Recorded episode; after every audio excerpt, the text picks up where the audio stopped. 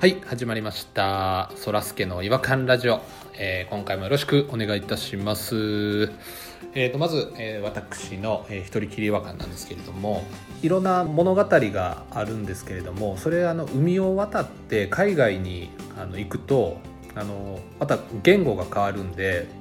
それによってその物語の世界観がガラッと変わるっていうこと結構あると思うんですよね。ドラえもんが輸出されて海外に行った時にのび太のことがのびーだったりあのスネ夫がスニーチであのジャイアンがビッグ G っていうマーベルの一人みたいなビッグ G みたいな感じになってるみたいなのもまあ一つあの有名な話なんですけれども絵本の世界でもちょっとそれをこの前ちょっと発見してしまいましてフランスの絵本なんですけれども日本語訳がどえらい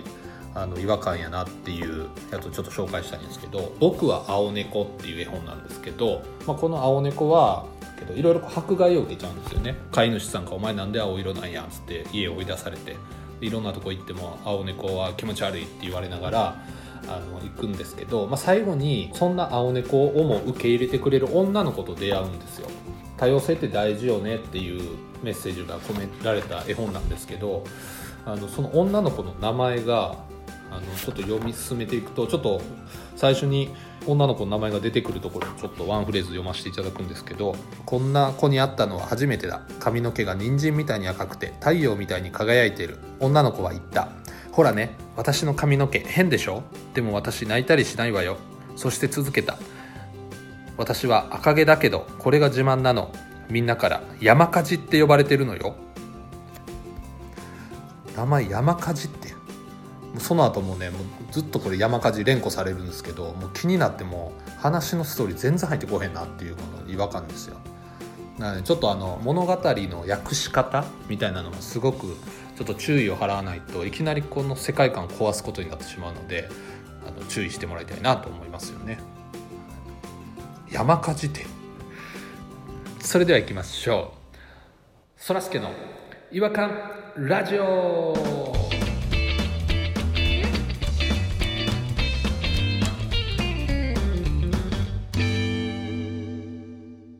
違和感トークのコーナーはいということでよろしくお願いします今回はあの、えーポニーさんとあ、えーお願いします。弾丸さんに来ていただいておおりますよろしくお願いしますビッグ D です。どうも。ビッグ D、 P。ビはい。こんにちは。えビッグ D と P さんですねリトル P です。 はい。あだ名山火事とかでも、僕も中学校の時、ひどいあだ名で呼ばれてましたけどね。どうなんですか？気になりますねそれ強めの天然パーマじゃないですか。そうですねはい僕はあの、片焼きそばとか、まあ、スチールウールとかね、オーソドックスで言うと。あ、スチールウール。あの青い火が出るやつですよねそうですよ。酸素をいっぱい入れてたらバチバチ言うやつですよね。楽しかったな。そうですよい。や、ポニーさんの部屋を酸素だらけにして火つけたいな。 20年ぶりぐらいにもういじられてますよ、スチールウールで。スチールウールってでも本当にあの理科の実験ぐらいしか使わなかったですもんねどっかにあるのかな商品として。何で使ってるスかわチかーらルない。ウール。ウールってだって羊の毛でしょ。ウール。そうですねでそれのスチールから鉄の鉄の羊毛ってことあなんかかっこいいやん。あ、編み物とかして鎖片びらみたいなの作ったりすんのかな。なんかちょっとかっこいいやん鎖。片びらできますあれで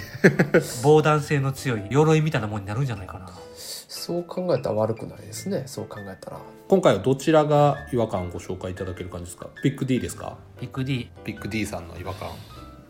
なんかちょっと隠語で喋るやりとりってちょっとあるじゃないですか。インゴ火がさ「火がさ」とか頭文字出たりとかでああうんすごいニコニコして「そうっすねそうっすねはい」って聞いてたんですけどうん僕その人が何言ってるか一個も分かってなかったんですよ隠しすぎたんですね何から聞いていいかも分かんなくなってもうずっと生返事してました「いいっすね」うんってもう次の話題になってほしくてインゴが多すぎる人ってことですか合言葉みたいなもんでしょあれあーうん知ってる人同士で分かるなんか知ってるインコとかありますか皆さんなんかタクシー運転手のやつとかってよく聞きますよねあ無線のやつねはいあーなん無か線で流れてくるやつ指名手配犯乗ってきた時とかにうんうん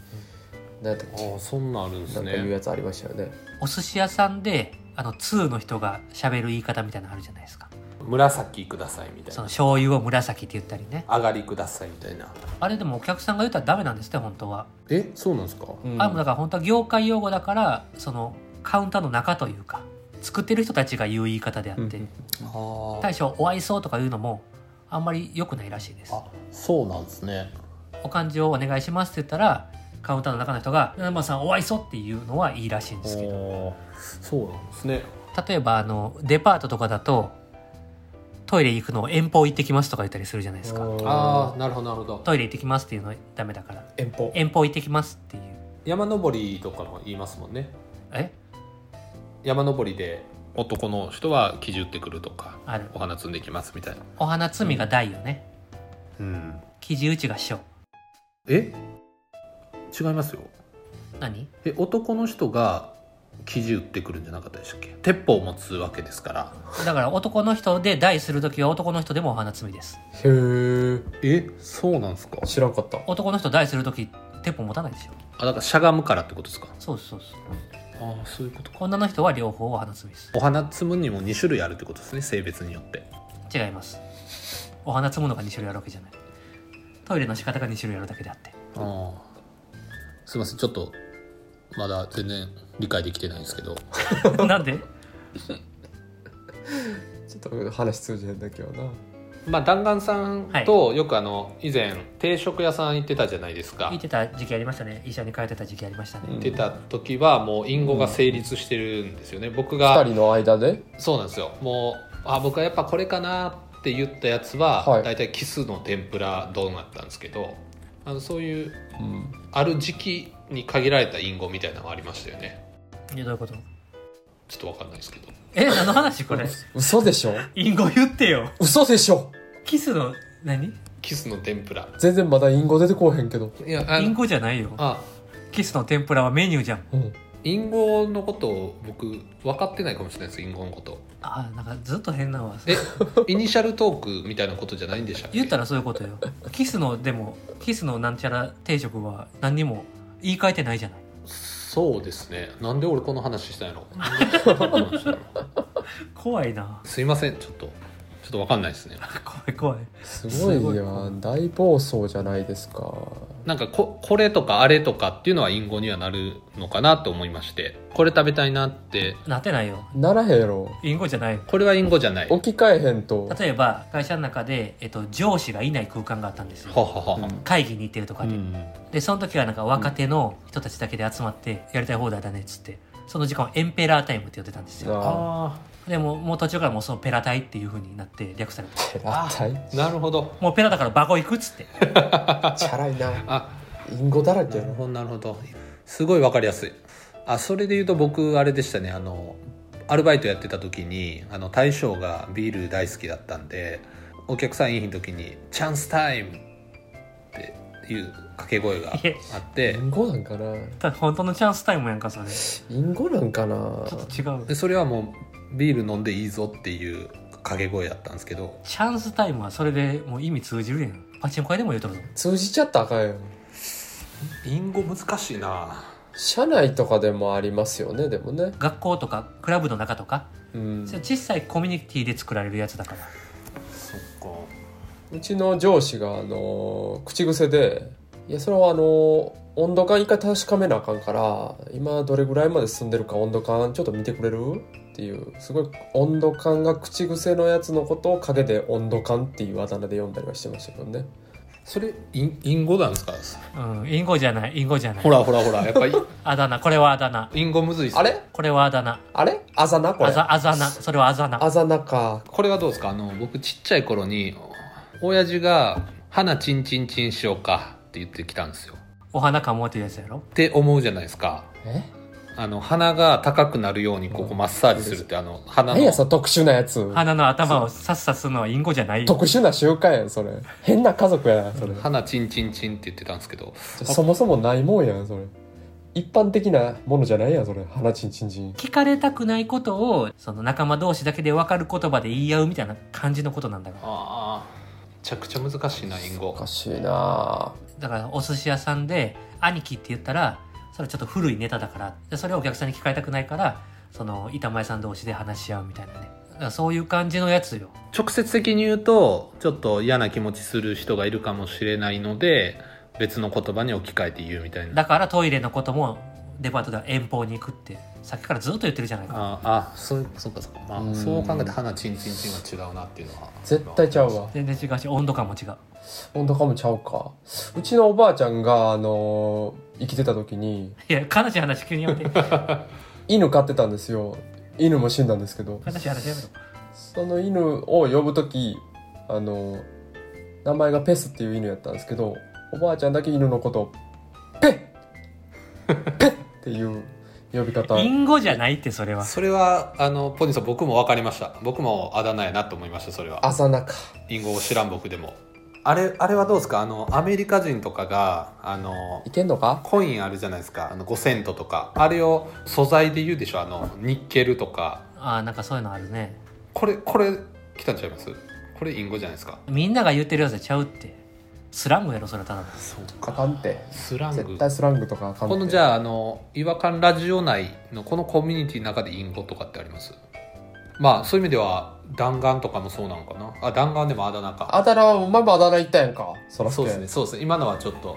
確かに俺のこと散々言っといてペッのことバカにしと いてさっきめっちゃ確かにそうですね今のは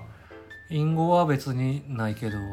インゴ作りたいですねでもインゴって言いたいですよね隠語作りたいですね二人とも分かってへんからな思いつかへんからこそ作りたいんですよねもうせっかくやしやっぱそらすけさんが違和感トークがつまんなかった時とかに僕とポニーさんとか僕とピロさんとかがそらすけさんに分からんように「あ今回あれだったね」っつってうわ嫌、ですね隠語「そらすけさん乳首黒かったね」とかなんかそういう感じで言ってるん ですよ意味は分からんけど、あ真あっ黒真っ黒でしたね今日はうんなんかここなんか23回ずっと黒いよね乳首真がっ黒うんカッチカチでした今回なんか特に真っ黒ですっごい嫌でピしたンピンに立ってるもんねしかもだあーいやすっごい嫌それは嫌ですねちょっとからもう最近そらすけさんなんかあれですもんね本当にもうなんか背中ゴツゴツですもんね いやいやすぐ分かりますよなんか悪い悪口言ってんやなっていうのがき綺麗な言葉に置き換えられた僕も気づかないと思うんでうんなるほどねポロリ多いですよねそらすけさんあー今日もポロられポロられましたようんポロリポラロイドしてたなポラロイドポラロイドはなんかあんま悪い気しないですねなんか あとなんかん喉仏テカテカでしたよね 体のなんかそ の特徴言う隠語ない乳首黒いし背中ガサガサでいいよじゃあそらすけさんも一個インゴ作っていいですかうん誰に対しての文言にしようかな言いづらいことを隠語にしちゃえばいいんですよじゃあそろそろ終わりましょうっていうのをもうやめたいっていう気持ちを隠語で伝えるってことな何がいいかなうんちょっとこの話プレスしましょうかとか喉仏テカテカっ すね乳首真っ黒ですね